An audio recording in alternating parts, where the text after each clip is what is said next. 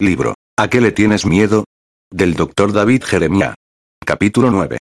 Muerte. Miedo a morir. Aun cuando yo pase por el valle más oscuro, no temeré, porque tú estás a mi lado. Salmo 23, 4.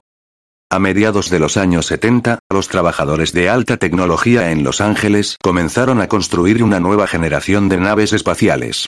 La primera en ser lanzada fue el transbordador espacial Columbia, la nave insignia de la nueva flotilla de la NASA. El Columbia despegó el 12 de abril de 1981 y giró alrededor de la Tierra 36 veces. 27 misiones le siguieron, pero el viaje final del Columbia fue un vuelo a la tragedia. Cuando reingresaba a la atmósfera de la Tierra a las 9 en punto, hora estándar del este de Estados Unidos, en la mañana del 1 de febrero de 2003, el transbordador se desintegró. Un trozo de espuma aislante, del tamaño de una pequeña maleta, se había desprendido durante el lanzamiento 16 días antes y perforó una de las alas de la nave. El calor intenso del reingreso hizo que los gases penetraran en el ala, lo cual ocasionó la catástrofe que mató a los siete astronautas. Los escombros cayeron a lo largo de grandes partes de Texas y de Louisiana, mientras miles de personas observaban hacia el cielo horrorizadas. Varios años después se emitió un reporte conmovedor acerca de la destrucción del Columbia. Cuando la misión estaba en progreso, los especialistas de la NASA que estudiaban el ala perforada se preguntaban si el daño era fatal. Wayne Ale, el administrador del programa de transbordadores, recuerda estas palabras del director de vuelo John Arpold. Sabes, no hay nada que podamos hacer en cuanto al daño del sistema térmico de protección. Si se ha dañado, probablemente es mejor no saberlo. Creo que la tripulación preferiría no saberlo. ¿No crees que sería mejor para ellos tener un vuelo feliz de éxito y morir inesperadamente durante el reingreso que permanecer en órbita sabiendo que no hay nada que hacer hasta que se acabe el aire? La pregunta de Arpold era especulativa. ¿Debían decirle a la tripulación si se determinaba que el daño significaba la muerte? Sin embargo, los análisis posteriores llevaron al control de la misión a la conclusión de que el reingreso del Columbia sería seguro. A la tripulación se le entregó un reporte completo de la conclusión de la NASA, y nadie en la nave, ni en la Tierra, esperaba que el daño pudiera ser fatal. Así que ni la NASA ni la tripulación del Columbia supieron que la situación era un caso perdido antes de que su nave espacial se desintegrara a 63.000 metros por encima de Texas. Las evidencias muestran que incluso en los momentos finales del vuelo, la tripulación trataba todavía desesperadamente de recuperar el control de la nave y de reingresar a la atmósfera a salvo. Sin embargo, la pregunta hipotética hecha por John Arpold persiste. ¿Qué harías si supieras que la tripulación estaba condenada a morir? Se lo dirías aunque ello ocasionaría una angustia mental indescriptible, pero les daría tiempo para despedirse, para reflexionar sobre la vida y quizás para hacer la paz con Dios. ¿O te quedarías callado, permitiendo que sus horas finales fueran un tiempo de emoción y de anticipación por la reunión con sus seres queridos? En cierta forma, el dilema del Columbia se parece al nuestro. Estamos volando por el espacio en un planeta que da vueltas, y cada persona está sujeta a la muerte repentina en cualquier momento. Ninguno de nosotros escapará. La diferencia es que todos sabemos que vamos a morir, y que tenemos la oportunidad de prepararnos. Nuestras actitudes hacia la muerte. Muerte. ¿Tu tema favorito? Tampoco es el mío. No trato de ensombrecer tu día, pero quiero señalar que para muchas personas, la muerte es el temor final y la confusión final. Cuando alguien muere, oímos que mucha gente dice, está en un lugar mejor, aunque antes de morir ellos trataran con todas sus fuerzas de orar para sacarlo de ese lugar. Woody Allen dijo una vez, no es que tenga miedo a morir, simplemente no quiero estar allí cuando ocurra. Aparentemente, él le ha dedicado un poco de reflexión al asunto porque también se le ha atribuido este comentario. No quiero lograr la inmortalidad con mi trabajo. Quiero lograr la inmortalidad al no morir. No quiero vivir en los corazones de mis compatriotas. Preferiría vivir en mi departamento. Tratamos a la muerte como la peor palabra obscena. En lugar de decir simplemente, él murió, introducimos un interminable surtido de eufemismos. Pasó a mejor vida, se fue a un lugar mejor, se fue a casa, se quedó dormido, se fue de esta vida. O si te gusta Shakespeare, se deshizo de las vicisitudes de esta vida. Una página de internet enumera 200 maneras de decir muerte sin decir muerte. El poeta John Betjeman quería saber, ¿por qué la gente desperdicia su aliento inventando nombres refinados para la muerte? En su libro de Our of Death, El hombre ante la muerte, el historiador Philippe Aries observa que la muerte solía tomarse con más tranquilidad como parte de la vida. A los jóvenes no se les protegía de ella. Las personas morían en casa y el cuerpo se ponía en exhibición allí. La gente llegaba a llorar y a hacer luto por su pérdida, pero nadie pretendía que no hubiera ocurrido una muerte, como lo hacemos ahora cuando nos reunimos en pequeños grupos en el estacionamiento después de los funerales y nerviosamente contamos chistes. Debido a nuestra incomodidad, retocamos toda la experiencia. Pretendemos que la gente no se va a morir y cambiamos el tema cuando se trata de discutirlo. Luego los despachamos de esta vida en corredores de hospital blancos y esterilizados, sacándolos de casa y de lo familiar. La mayoría de nosotros hace todo lo posible para evitar que nuestros ojos vean la realidad de la muerte. Joseph Bailey dice que la muerte es el gran nivelador de los poderosos y de los humildes. No tiene favoritos y no hace tratos. El vaquero y el ejecutivo viven a la sombra de la muerte, con el ganador del premio Nobel y la prostituta, la madre, el bebé, el adolescente y el anciano. El ataúd espera al cirujano que trasplanta un corazón, así como al esperanzado receptor, al director del funeral así como al cuerpo que él manipula. La muerte no elude a nadie. Justo ahora, podrías estar pensando en saltar al próximo capítulo, esperando que trate de un temor más manejable. Siento tu inquietud, amigo mío, pero solo escúchame. ¿Qué pasaría si te prometiera que podemos cambiar para siempre la manera en que miras a la muerte, quizás sacarla totalmente de la categoría del temor? ¿No está ocupando mucho espacio en tu closet de ansiedad? La idea de enfrentarse a lo desconocido es lo que asusta a la gente. Así que tomemos este tema y, con la Biblia como nuestra guía, saquemos a la muerte de la oscuridad aterradora de una vez por todas. El hecho de la muerte. La Biblia no teme hablar de la muerte, la llama por lo que es. Palabras como morir y muerte aparecen cientos de veces en la Biblia. Los términos bíblicos para muerte frecuentemente son refinados y poéticos. Me uniré con mis antepasados Génesis 49, 29. Te recogeré con tus padres, y serás llevado a tu sepulcro en paz. 2 Reyes 22, 20. ¿Quién no se conmueve con la imagen del valle de sombra de muerte? Salmo 23, 4. Considero que el siguiente pasaje es el versículo más bello de la Biblia en cuanto a la muerte de la gente de Dios. Al Señor le conmueve profundamente la muerte de sus amados, Salmo 116, 15. Desde el tiempo de la caída de Adán, la muerte en la Biblia se presenta como parte de la vida. El escritor de Hebreos la resume sin rodeos. Cada persona está destinada a morir una sola vez y después vendrá el juicio Hebreos 9, 27. La cuenta regresiva para la muerte comienza en el nacimiento. Tú y yo estamos muriendo en este mismo momento. Dado ese hecho, ¿cómo es posible que la Biblia pueda tratar la muerte de creyentes tan a la ligera?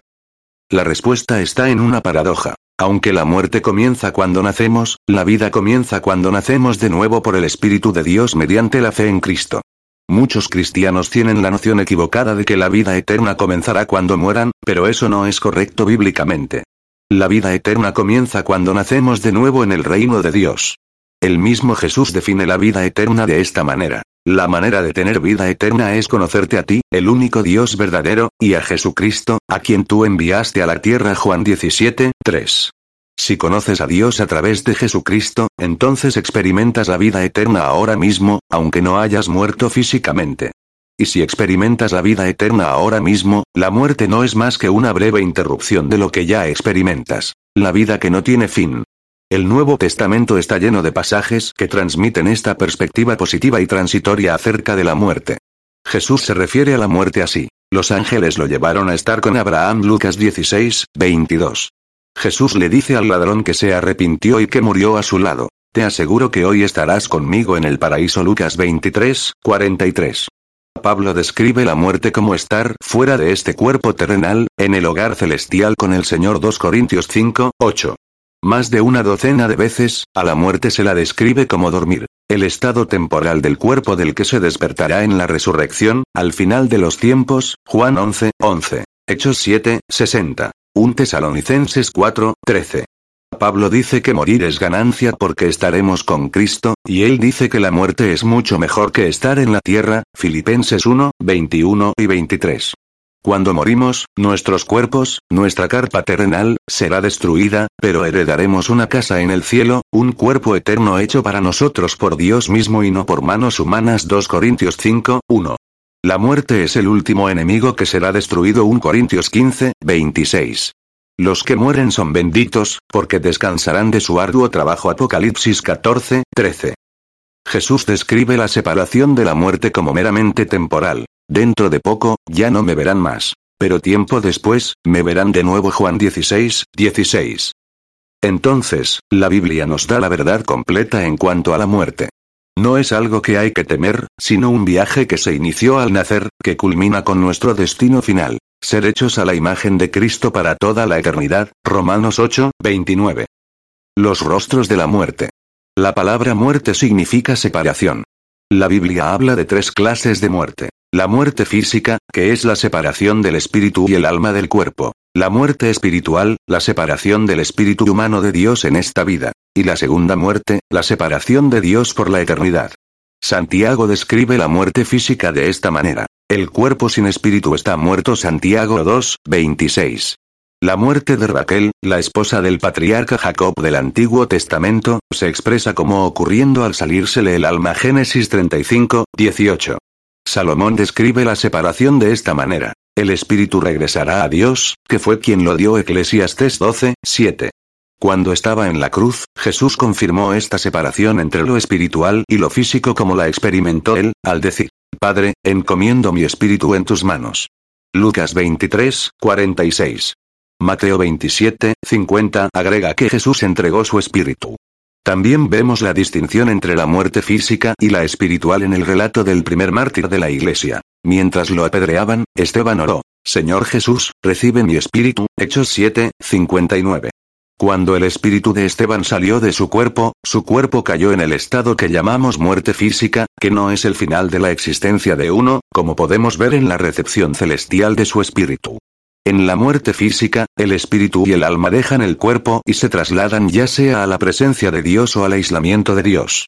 No hay excepciones. Las estadísticas en cuanto a la muerte son de un 100%, excepto para los cristianos que estén vivos al momento del rapto, 1 Tesalonicenses 4, 16 al 17. Como dice el dicho, la muerte todavía es el asesino número uno en el mundo. La muerte espiritual se refiere a nuestra separación de Dios. Debido a nuestro pecado, no alcanzamos la gloria de Dios. Estamos separados de Él. Aunque estamos vivos físicamente, experimentamos una separación que la Biblia describe como muerte. La paga que deja el pecado es la muerte Romanos 6, 23. Cuando el pecado entró al mundo a través de Adán, se extendió a todos, por lo que todos los hombres y mujeres no regenerados están muertos espiritualmente, separados de Dios, Romanos 5, 12. La última forma de muerte, la segunda muerte, es la exclusión total de Dios. La miseria final de los malvados en el infierno, después del juicio del gran trono blanco, Apocalipsis 20, 11, al final del milenio. Juan describe esta segunda muerte en el libro de Apocalipsis. El mar entregó sus muertos, y la muerte y la tumba también entregaron sus muertos. Y todos fueron juzgados según lo que habían hecho. Entonces la muerte y la tumba fueron lanzadas al lago de fuego. Este lago de fuego es la segunda muerte. Y todo el que no tenía su nombre registrado en el libro de la vida fue lanzado al lago de fuego, Apocalipsis 20, 13 al 15. He intentado hacer que se entienda este tema usando una pequeña fórmula matemática. Si solo has nacido una vez, tendrás que morir dos veces, pero si has nacido dos veces, tendrás que morir solamente una, e incluso podrías escaparte de esa única muerte si Jesús regresa a la tierra mientras estés vivo. Todos nacemos una vez, nuestro nacimiento físico, pero si no nacemos de nuevo por medio del Espíritu y la palabra de Dios, Juan 3, 3 al 8. 1 Pedro 1, 23, moriremos dos veces. Una vez físicamente, cuando nuestro cuerpo expire, y otra vez en el juicio final de Dios. Sin embargo, si nacemos la segunda vez al confiar en Jesucristo como nuestro Salvador, moriremos físicamente, pero entonces nunca volveremos a morir. A esto es a lo que nuestro Señor se refiere cuando dice, Yo soy la resurrección y la vida. El que cree en mí vivirá aún después de haber muerto. Todo el que vive en mí y cree en mí jamás morirá. Juan 11, 25 al 26. Debo hacer notar que la muerte también ocasiona otra clase de separación, la separación de los seres amados, lo cual sentimos física, espiritual y emocionalmente. El salmista escribe, Has alejado de mí al amigo y al compañero, y a mis conocidos has puesto en tinieblas. Salmo 88, 18. Hace algunos años me enfrenté al cáncer y a la posibilidad de mi propia muerte. Mi temor más grande era que dejaría solos a mi esposa y a mis hijos. Pude ver el temor y la preocupación en sus rostros, y eso me afligió. Por la gracia de Dios, esa separación no ocurrió, pero para algunas personas, el dolor de la pérdida en esta vida solamente es un anticipo de un dolor mayor que vendrá cuando los seres amados creyentes e incrédulos sean separados para siempre. En su libro Chasing Daily How My Forthcoming Death Transformed My Life, Momentos Perfectos. Cómo mi muerte inminente me transformó la vida, Eugenio Okelly describe su diagnóstico de cáncer terminal en el cerebro a la edad de 53 años. En el 2002, él era el presidente de KPMG, una de las compañías más grandes de servicios financieros y de contabilidad del mundo. Recibió su diagnóstico terminal en el 2005 y murió cuatro meses después, dejando a su esposa y dos hijas. Aún así, él había reflexionado muy profundamente en esta eventualidad cuando nació su primera hija, años antes del diagnóstico. El día en que nació mi hija Gina, la enfermera la colocó en los brazos de Corine. Yo me acerqué a mi esposa y a mi bebé, maravillado de lo que tenía enfrente. Mi hija recién nacida era asombrosamente bella. Antes de que pudiera tocarla, ella extendió su mano, lo cual me sorprendió, y agarró mi dedo. Lo sostuvo apretadamente. Una mirada de impacto ensombreció mi rostro. Ese día y el siguiente caminé como si estuviera en una niebla. Corine detectó mi comportamiento extraño y distraído. Finalmente, me confrontó. ¿Qué pasa? Exigió, estás actuando de manera muy extraña. Yo miré para otro lado. ¿De qué se trata? Preguntó. Dímelo. No pude esconderlo más. El momento en que me tomó el dedo, dije, caí en cuenta de que algún día tendré que decirle adiós. Sin embargo, el creyente tiene una perspectiva radicalmente distinta. Nos afligimos, por supuesto. Extrañamos a nuestros seres queridos con cada fibra de nuestro ser y nuestro sufrimiento es real, pero también sabemos que la separación no es lo que parece, que la vida consiste en más que lo visible. Profundamente en nuestro lamento, nuestra alma se enciende con la esperanza eterna de la reunión con los que hemos perdido, después de lo cual ya no habrá más despedidas. Los no cristianos solo se reúnen para volver a despedirse. Los cristianos solo se despiden para reunirse otra vez. Hay una diferencia abismal entre esas dos perspectivas. Como lo señala Pablo, no tenemos que entristecernos como los que no tienen esperanza. Un Tesalonicenses 4, 13. Los doctores S. y Millen y David E. Stern observaron la verdad de esto en su libro Non eoz se diseases, ninguna enfermedad. Después de estar sentados al lado de cientos de lechos de muerte, hemos visto este patrón recurrente. La gente con una fe fuerte tiende a morir en paz. La gente sin fe tiende a morir en terror y tormento. En su libro, Fear Not. The Atan de Afterlife from a Christian Perspective, no temas. La muerte y la vida después de la muerte desde una perspectiva cristiana, Ligon Duncan explica que a los creyentes los anima una esperanza que afecta de manera positiva esta vida, así como la que está por llegar. El apóstol Pablo dice enfáticamente, si nuestra esperanza en Cristo es solo para esta vida, somos los más dignos de lástima de todo el mundo 1 Corintios 15, 19. Si no hay resurrección, comamos y bebamos, que mañana moriremos. Versículo 32. Él no confía simplemente en Cristo para que esta vida sea más plena o más próspera. Más bien, Él confía en Cristo en esta vida y para siempre. La esperanza cristiana es una esperanza que no solo controla nuestra vida presente, sino nuestra anticipación de lo que habrá más allá de esta vida. El miedo a la muerte. Oí una historia acerca de un hombre que va al médico para su examen físico anual. Cuando se va, el médico le promete llamarlo con los resultados. Un par de días después llega a la llamada. El médico dice, ¿está sentado? Me temo de que le tengo algunas malas noticias. El hombre se pone pálido y le dice al médico que continúe. Bueno, dice el médico, tiene 48 horas de vida. ¿Qué? dice el hombre tartamudeando. Y esto es lo peor, dice el médico. ¿Cómo puede algo ser peor que eso? grita el hombre. Bueno, es que he estado tratando de llamarlo desde ayer. Llamadas como esa ocurren solo en los chistes malos, pero los médicos hacen llamadas similares todos los días con noticias fatales. Aunque la vida no tiene una advertencia de dos minutos, el tiempo sí se acaba. No quisiéramos tener nuestra vida, nuestro hogar y nuestra alma eterna en orden para cuando ese momento llegue. Decimos que queremos estar listos, pero el problema es que la muerte está arriba en nuestra lista de temores. Preferiríamos no hablar de eso. Así que en esta sección del capítulo, quiero presentar razones bíblicas por las que no hay que temerle a la muerte. Si eres un cristiano que sigue preocupado en cuanto a la muerte, incluso un poquito, quiero que esta sección te anime a reemplazar tu temor por la esperanza y la seguridad bíblicas. Oro para que las verdades bíblicas que se presentan aquí te alienten hacia la fe en Cristo, para que su vida, no tu muerte, te lleve a una anticipación gozosa del futuro. Solo hay dos maneras de enfrentar el futuro, con miedo o con fe. Los que viven por fe en el Hijo de Dios, Gálatas 2, 20, se darán cuenta de que todos sus temores, especialmente el temor a la muerte, se consumirán con la seguridad de su persona y la certeza de sus promesas. El príncipe de la muerte ha sido derrotado. El autor del libro de Hebreos declara que Jesús conquistó la muerte con la muerte y que nos liberó del miedo a la muerte. Debido a que los hijos de Dios son seres humanos hechos de carne y sangre, el Hijo también se hizo de carne y sangre. Pues solo como ser humano podía morir y solo mediante la muerte podía quebrantar el poder del diablo, quien tenía el poder sobre la muerte. Únicamente de esa manera el Hijo podía libertar a todos los que vivían esclavizados por temor a la muerte. Hebreos 2, 14 al 15. Desde el jardín del Edén hasta la muerte sacrificial de Cristo, el diablo usó la muerte para sacar ventaja y disfrutar de reír al último. Satanás agitó en las personas el deseo de violar las leyes de Dios y luego las vio cosechar la muerte, la recompensa por su pecado. Pablo escribe que el pecado es el aguijón que termina en muerte, y la ley le da al pecado su poder 1 Corintios 15, 56. Era todo un sistema. Nosotros fracasamos en ser obedientes y morimos por eso, cada vez. En su muerte y resurrección, el Hijo de Dios jugó la mejor carta del diablo. Así como David tomó la espada de Goliat y le cortó la cabeza con ella, Jesús tomó el arma de Satanás y lo derrotó con ella.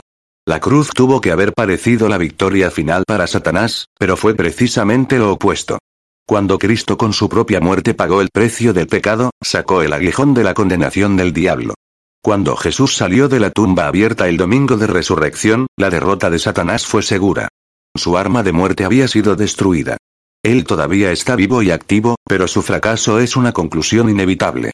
Él tiene que conformarse con ganar las batallas más pequeñas, porque la guerra que comenzó la ha perdido para siempre. La última esperanza de Satanás es convencerte de que vivas como si la victoria de Cristo nunca hubiera ocurrido. A él le encantaría que estuvieras esclavizado al temor de la muerte. Filón, un filósofo judío del primer siglo, escribió que nada es tan intencionado para esclavizar la mente como el temor a la muerte. El autor de Hebreos, indudablemente un judío cristiano educado, puede haber estado consciente de las palabras de Filón, porque expresa la misma opinión, y dice que los que le temen a la muerte vivían esclavizados Hebreos 2, 15. Si tú le temes a la muerte, tu miedo se basa en una mentira. La verdad de Dios es la que te liberará, Juan 8, 32. Stephen Campbell de Hampton, Tennessee, estaban sentados después de desayunar, leyendo y descansando. Su perrita, Gigi, una maltipoo, mezcla de maltés con poodle, estaba dormida en la banca de la ventana panorámica. De repente, una sacudida hizo que la habitación se estremeciera e hizo que Gigi se cayera de la banca. No se lastimó nada más que el orgullo de la perrita. La pareja se preguntaba qué habría ocasionado la conmoción. No pudieron encontrar ninguna pista hasta que vieron un gran halcón afuera, tendido debajo de la ventana panorámica. El ave había descendido en picada, con las garras extendidas para atrapar a Gigi, sin considerar la protección de la ventana de vidrio. Unos minutos después, el halcón se sacudió el estupor y desapareció en el cielo, sin su merienda canina. El diablo quiere atraparnos con sus garras. Sin embargo, el poder de la resurrección provee una ventana de protección que no se puede romper. Satanás puede golpearse en el intento, pero no puede reclamarnos. Debido a que Cristo murió, tenemos vidas perdonadas. Porque Cristo resucitó, tenemos vidas que son eternas. El poder de la muerte ha sido destruido. El profeta Isaías, en un arranque de esperanza, predice un día en el que el Señor destruirá a la muerte y restaurará a su pueblo. Él devorará a la muerte para siempre. El Señor soberano secará todas las lágrimas y quitará para siempre los insultos y las burlas contra su tierra y su pueblo. El Señor ha hablado. Isaías 25, 8. Oseas, un contemporáneo de Isaías, también predice la victoria de Cristo sobre la muerte. De la mano del Seol los redimiré, los libraré de la muerte. Oh muerte, yo seré tu muerte. Y seré tu destrucción, oh Seol, Oseas 13, 14. Estas dos profecías son las primeras en la Biblia en declarar que la muerte misma moriría. El Nuevo Testamento no deja duda en cuanto al significado de estas palabras. Entonces, cuando nuestros cuerpos mortales hayan sido transformados en cuerpos que nunca morirán, se cumplirá la siguiente escritura. La muerte es devorada en victoria. Oh muerte, ¿dónde está tu victoria? Oh muerte, ¿dónde está tu aguijón? Pues el pecado es el aguijón que termina en muerte, y la ley le da al pecado su poder. Pero gracias a Dios. Él nos da la victoria sobre el pecado y la muerte por medio de nuestro Señor Jesucristo, 1 Corintios 15, 54 al 57. En el libro de Apocalipsis, el apóstol Juan describe cómo será la vida en el cielo cuando se cumplan estas profecías. Él le secará toda lágrima de los ojos, y no habrá más muerte ni tristeza ni llanto ni dolor. Todas esas cosas ya no existirán más. Apocalipsis 21, 4. El apóstol Pablo le recuerda a Timoteo que a través de su resurrección, Cristo destruyó el poder de la muerte e iluminó el camino a la vida y a la inmortalidad por medio de la buena noticia 2 Timoteo 1, 10. Y en uno de los pasajes más conmovedores del Nuevo Testamento acerca de la inviolabilidad del amor de Dios por sus hijos, Pablo incluye la muerte en el listado de realidades que nunca nos separarán de ese amor. Estoy convencido de que nada podrá jamás separarnos del amor de Dios. Ni la muerte ni la vida, ni ángeles ni demonios, ni nuestros temores de hoy ni nuestras preocupaciones de mañana. Ni siquiera los poderes del infierno pueden separarnos del amor de Dios. Ningún poder en las alturas ni en las profundidades, de hecho, nada en toda la creación podrá jamás separarnos del amor de Dios, que está revelado en Cristo Jesús nuestro Señor. Romanos 8, 38 al 39. Jesse Irving Overholzer, el fundador de la Alianza Pro Evangelización del Niño, CEF, estaba envejeciendo. Sabía que le quedaban pocos años en esta vida. Él y su esposa, Ruth, invitaron a una joven enfermera de la India a que viviera con ellos mientras asistía a clases en el Instituto CEF en los alrededores. Cuando Oberholzer sufrió una convulsión, ella estuvo despierta con él toda la noche.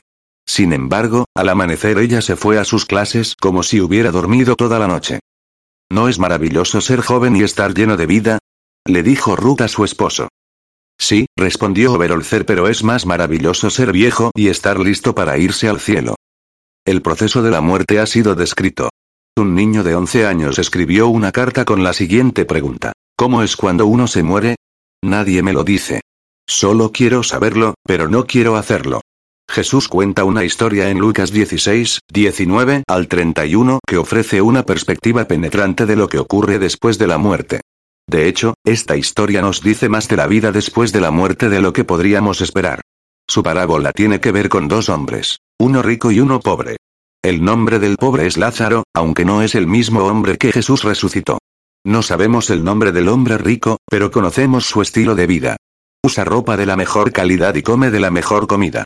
Tiene lo mejor de todo y le gusta que todos lo sepan, incluso Lázaro, el mendigo que se ubica en su puerta y que espera que le lancen unas cuantas migajas de la mesa abundante. Lázaro no solo tiene hambre sino que está muy enfermo, cubierto de llagas que los perros del pueblo le lamen. Tiene una existencia desdichada. Sin embargo, Lázaro posee algo que nadie le puede quitar, su amor a Dios.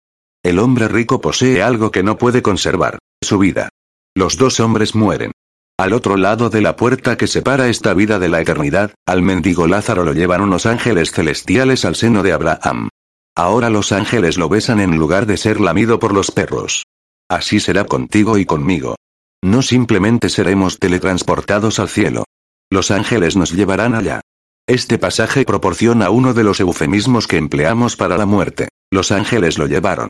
Podría sonar como el cliché de una tarjeta de felicitación de la época victoriana, pero es una verdad bíblica que se aplica a los creyentes en Cristo. El día en que esperas que se cierren las cortinas de esta vida, los mensajeros de Dios están listos para llevarte en el último viaje de la vida. El gran escritor de himnos Isaac Watts lo expresó con una poesía exquisita. Señor, cuando deje esta tierra mortal, y tú me pidas que me levante y me vaya, envía abajo a un amado ángel, para llevar mi espíritu a salvo a casa. En su libro infantil Somewhere Angels, Ángeles en alguna parte, Larry Libby sugiere que Dios envía ángeles para que no tengamos que hacer ese viaje solos. Los viajes grandiosos requieren de compañeros grandiosos, y Dios dice, cuando sea tu hora de llegar, enviaré a alguien que te traiga. No tienes que temer, no tienes que buscar el camino. Y la persona que enviaré conoce muy bien el camino. En el momento en que pongas tus ojos en tu hogar eterno, un ángel estará allí para compartir tu alegría. A medida de que te des cuenta de que ya eres perfecto y que toda dolencia ha desaparecido, un ángel estará allí para reírse contigo, para oír tus gritos de triunfo. En ese viaje, los cristianos no experimentaremos ninguna de las preocupaciones de viaje que ahora enfrentamos. No nos perderemos, no perderemos el bus, no esperaremos el próximo avión. Dios tiene un ángel asignado para llevarte a casa.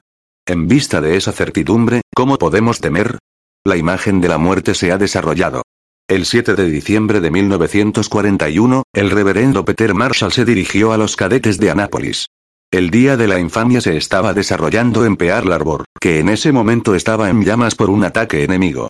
El salón estaba lleno de jóvenes que pronto sacrificarían su vida por su país. Él les contó la historia de un niño moribundo, un niñito con una enfermedad que le preguntó a su madre. ¿Cómo es morir? ¿Huele? La madre pensó por un minuto y después dijo. ¿Te acuerdas cuando eras más pequeño y jugabas mucho y te quedabas dormido en la cama de tu mami? Te despertabas y de alguna manera te encontrabas en tu cama. Tu papi había llegado, con sus brazos grandes y fuertes te había levantado, te había desvestido y te había puesto tu pijama mientras dormías. Cariño, así es la muerte. Es despertarte en tu propia habitación. Así como este niñito, la mayoría de nosotros tiene curiosidad en cuanto al proceso de la muerte. Tal vez ningún versículo de las Escrituras nos da una imagen más consoladora de ella que el Salmo 23, 4, que se cita mucho. Aunque ande en valle de sombra de muerte, no temeré mal alguno, porque tú estarás conmigo. Tu vara y tu callado me infundirán aliento. Por supuesto que la mera belleza del pasaje nunca deja de conmovernos, pero el poder de esta verdad nos impacta a un nivel profundo en épocas de sufrimiento. Cuando enfrentamos la muerte la propia o la de algún ser querido. Este versículo debería estar cerca de nuestro corazón. Sus frases poéticas nos enseñan varias cosas. La muerte es un viaje, no un destino. Cuando yo pase por el valle, Salmo 23, 4. El pastor y autor Leighton Anderson cuenta de una mujer que había enterrado a su esposo después de haber perdido la batalla contra el cáncer. Un poco después, ella descubrió que la misma enfermedad la había atacado.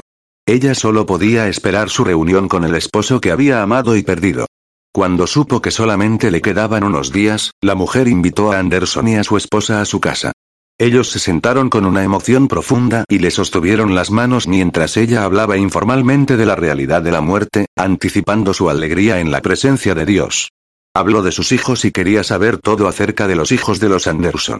Pensarías que ella se estaba preparando para un crucero en lugar de la partida de esta vida. Un flujo constante de amigos llegaba para consolarla, pero era al revés. Ellos se iban profundamente bendecidos, y los que no podían visitarla recibían su estímulo por teléfono. En medio de todo eso, ella nunca pensó en sí misma. Todo lo que hacía demostraba su preocupación y su amor por los demás. Su esperanza en la otra vida le permitía usar la muerte como una oportunidad para alcanzar y bendecir a tanta gente como le era posible. La mayoría de nosotros habla de esperanza en la vida después de la muerte, pero la manera en que tratamos a la muerte demuestra lo que realmente creemos.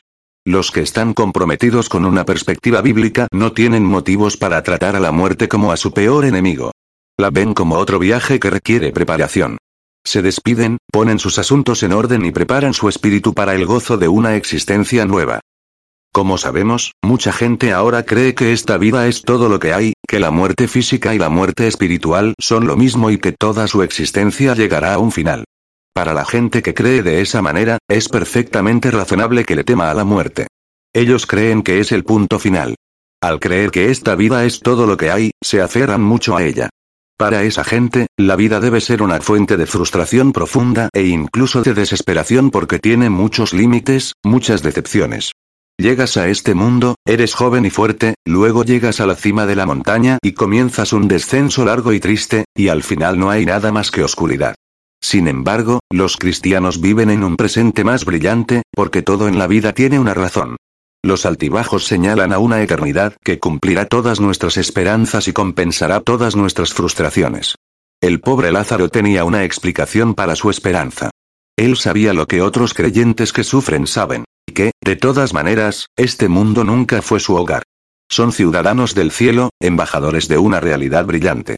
Debemos recordar que para los creyentes y no creyentes por igual, la muerte no es el final. Todos somos criaturas eternas. La diferencia está en si la eternidad de uno será más brillante que un billón de soles, o más oscura de lo que la imaginación pueda concebir. En el Salmo del Pastor, David no ve la muerte como un destino, sino como un viaje por un país oscuro, un viaje que hacemos con la mano de Dios en la nuestra. Mi amigo, el pastor Rob Morgan, describe cómo este viaje revela la naturaleza transitoria de la muerte. El Salmo 23, 4 no habla de una cueva ni de un camino sin salida. Es un valle, lo cual significa que tiene una apertura en ambos extremos. El énfasis está en por, que indica un estado temporal, una transición, un camino más brillante adelante, un futuro esperanzador. Para los cristianos, los problemas siempre son temporales y las bendiciones siempre son eternas, opuesto a los no cristianos, cuyas bendiciones son temporales y cuyos problemas son eternos. Los valles no son interminables, y el camino que está adelante siempre es brillante para él. Hijo de Dios, tan brillante como sus promesas. No hay callejones sin salida en sus mapas, no hay puntos muertos en su voluntad, no hay calles ciegas en su guía. Pablo habla de estar fuera de este cuerpo, en el hogar celestial con el Señor e indica que las dos condiciones son solamente una, 2 Corintios 5, 8. Como lo observó James M. Campbell, la muerte es una puerta de salida y el cielo es una entrada. No obstante, las dos están colocadas tan cerca que una se abre mientras la otra se cierra. Cuando alguien dice que una persona moribunda está en las puertas de la muerte, otra podría decir que no, que está en las puertas del cielo. Y ambas estarían en lo correcto. La muerte es una sombra, no una realidad. En Valle de Sombra de Muerte, Salmo 23, 4. Cuando yo era niño, mi padre era el pastor de una iglesia en Toledo, Ohio. Durante su pastorado de 11 años allí, la iglesia se trasladó a una propiedad que alguna vez había sido una lujosa mansión. La mansión fue restaurada y se construyó un auditorio al final de ella, que se convirtió en nuestra nueva iglesia. Atrás de esa mansión había un enorme garaje para 10 automóviles. La casa pastoral estaba en el segundo piso del garaje, en lo que anteriormente habían sido los dormitorios de los sirvientes. Una de mis tareas nocturnas era llevar la basura a los contenedores que estaban afuera del tenebroso garaje. Cuando esperaba a que anocheciera para hacer mis tareas, tenía que cargar la basura por el garaje espeluznante y poco iluminado. En la noche era un lugar fatídico, lleno de sombras aterradoras que parecían esconder horrores impensables. En mi terror, corría por esas sombras, y posiblemente establecía nuevos récords para llevar y tirar la basura. Durante las horas del día, podía ver claramente que no estaba en peligro. Ningún monstruo acechaba en ese garaje, pero la oscuridad le hace algo a un lugar, ¿verdad? Lo distorsiona. Se convierte en un lienzo para la imaginación. La buena noticia es que las sombras son únicamente la refracción de la luz. Pueden asustar, pero no pueden hacer daño. Mientras el doctor Donald Lee Barnow se conducía a casa después del funeral de su primera esposa, él y sus hijos estaban agobiados por el dolor. En lo que buscaba palabras de consuelo para sus hijos, una gran furgoneta los pasó y su sombra cubrió el auto. El doctor Barnow se dijo. Niños, ¿qué preferirían que les pasara por encima, un camión o su sombra? La sombra, por supuesto, dijo uno de los niños. No hace ningún daño. Hace dos mil años dijo el padre, el camión le pasó encima al Señor Jesús, para que solo su sombra pudiera pasarnos por encima. Para el cristiano, la muerte no es más que una sombra. Ya no es la verdadera sustancia de nuestro temor. Es solamente un oscurecimiento momentáneo de la luz. La promesa de Jesús para cada creyente es esta. Dado que yo vivo, ustedes también vivirán Juan 14, 19. También dice, yo soy la resurrección y la vida. El que cree en mí vivirá aún después de haber muerto. Todo el que vive en mí y cree en mí jamás morirá Juan 11, 25 al 26. La muerte es solitaria, pero tú nunca estás solo. Tú estás a mi lado, Salmo 23, 4. Algo extraño pero sutil ocurre en el Salmo 23, 4. Quizás no te hayas dado cuenta, pero un editor sí lo notaría. El modo de narración cambia. Él se convierte en tú. En los primeros tres versículos, hemos visto que se refiere al Señor en tercera persona. Me deja descansar. Él renueva, me guía, y así da honra a su nombre. Sin embargo, muy abruptamente la tercera persona se convierte en segunda persona, y David dice, Tú estás a mi lado. Él deja de hablar acerca del pastor y comienza a hablarle a él. Es como si hubiera estado hablando de Dios, y luego, en medio de las sombras, se da cuenta de que Dios está justo allí. No temeré, porque tú estás a mi lado. Un ensayo se convierte en una conversación íntima. Todo tiene un sentido bello si alguna vez has caminado por ese valle. Piensas en Dios, y de repente te encuentras sumergido en una conversación con Él. Su presencia cambia de repente toda tu línea de pensamiento. Con el paso de los años, he hablado con mucha gente que viaja por sus caminos más oscuros, y frecuentemente me han dicho que nunca han estado más conscientes de la presencia del pastor que cuando caminaban en esa sombra. Corrie ten Boom una vez se encontró con un viejo amigo que solamente iba a estar en la ciudad ese día. Por lo que hicieron a un lado la conversación informal y juntos tuvieron una conversación sustancial. Corrie le preguntó, ¿tienes miedo a morir? Él admitió que sí tenía miedo. Corrie estaba sorprendida, sabiendo que su amigo tenía una fe profunda en Dios. Ella le preguntó, ¿a qué le tienes miedo? Has sido creyente desde que te conocí. Seguramente sabes que Jesús no te dejará solo ni un momento. Él le explicó que tenía miedo porque la muerte era algo desconocido para él, no sabía qué esperar. Así que comenzaron a hablar de Jesús y de cómo la muerte también le era desconocida a él cuando fue a la cruz. Nunca antes había muerto. Seguramente él, también, tuvo que enfrentarse al miedo. Sin embargo, ahora Jesús sabe todo acerca de la muerte. Ha estado allí. La ha conquistado, y él promete que nunca nos dejará ni nos abandonará. Él dice que estará con nosotros siempre, y que el viaje a través de la muerte no es la excepción.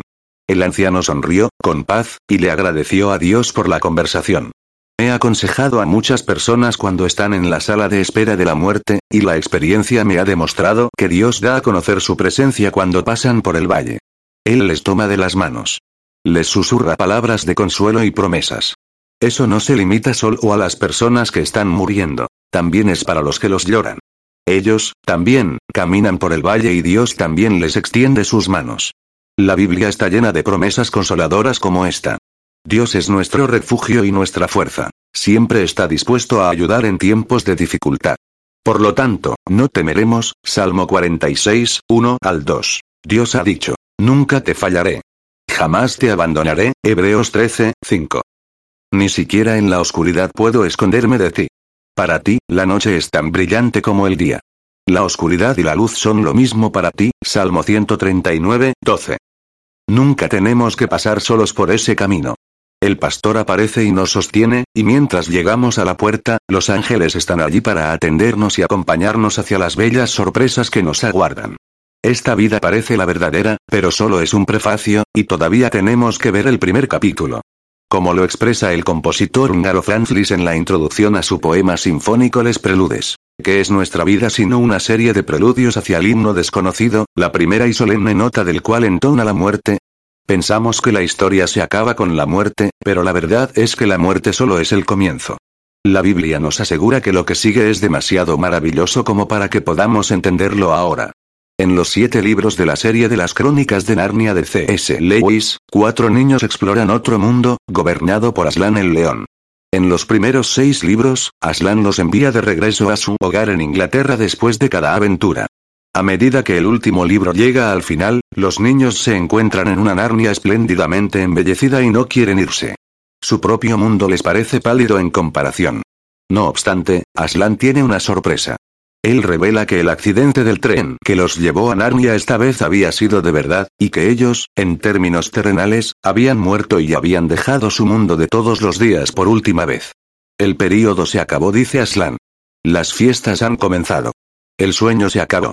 Esta es la mañana. El gran león entonces comienza a transformarse en algo que es, al igual que las aventuras que los niños enfrentan, demasiado maravilloso como para escribir sobre ello. Su vida en la Tierra y en la antigua Narnia solamente eran la portada y la página del título, y ahora están comenzando verdaderamente el primer capítulo de la verdadera historia. Es una historia que nadie en la Tierra ha leído, que continúa para siempre, en la que cada capítulo es mejor que el anterior. John Todd, que nació en 1800, un siglo antes que Lewis, también vio la importancia y la esperanza de la muerte. Todd era un chico de Vermont que a los seis años de edad perdió a sus dos padres. También perdió a sus hermanos, cuando los dividieron entre sus familiares. A John lo acogió una tía bondadosa. Él vivió con ella 15 años hasta que se fue a estudiar para el ministerio. Los años pasaron y llegó a ser un pastor eficaz. Un día recibió una carta de la tía que lo había criado. Ella se estaba muriendo y tenía las mismas preguntas que todos nos hacemos. ¿Qué me espera en la muerte? ¿Es esto el final? John pudo sentir su ansiedad en cada línea que había escrito. John amaba a su tía, y se sentó a responder su carta. Comenzó con la historia de un niñito de seis años que esperaba la llegada de la mujer que se convertiría en su madre. Todavía puedo recordar mi decepción cuando, en lugar de buscarme tú misma, enviaste a tu criado Caesar a recogerme. Recuerdo mis lágrimas y mi ansiedad mientras, en lo alto de tu caballo y aferrado fuertemente a Caesar, me dirigía montado a mi nuevo hogar. La noche llegó antes de que termináramos nuestro viaje y yo comencé a sentirme solo y con miedo. ¿Crees que ella se irá a la cama antes de que yo llegue? Le pregunté a Caesar con ansiedad. Oh, no dijo él de manera tranquilizadora. Ella estará despierta esperándote. Cuando salgamos de estos bosques, verás su vela brillando en la ventana. En breve salimos al espacio abierto y allí, sin duda alguna, estaba tu vela.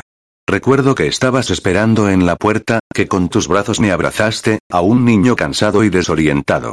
Tenías una gran fogata que ardía en la chimenea, una cena caliente que esperaba en la estufa. Después de la cena me llevaste a mi nueva habitación, oíste mis oraciones y después te sentaste a mi lado hasta que me quedé dormido. Algún día dentro de poco Dios enviará a alguien a buscarte, para llevarte a tu nuevo hogar.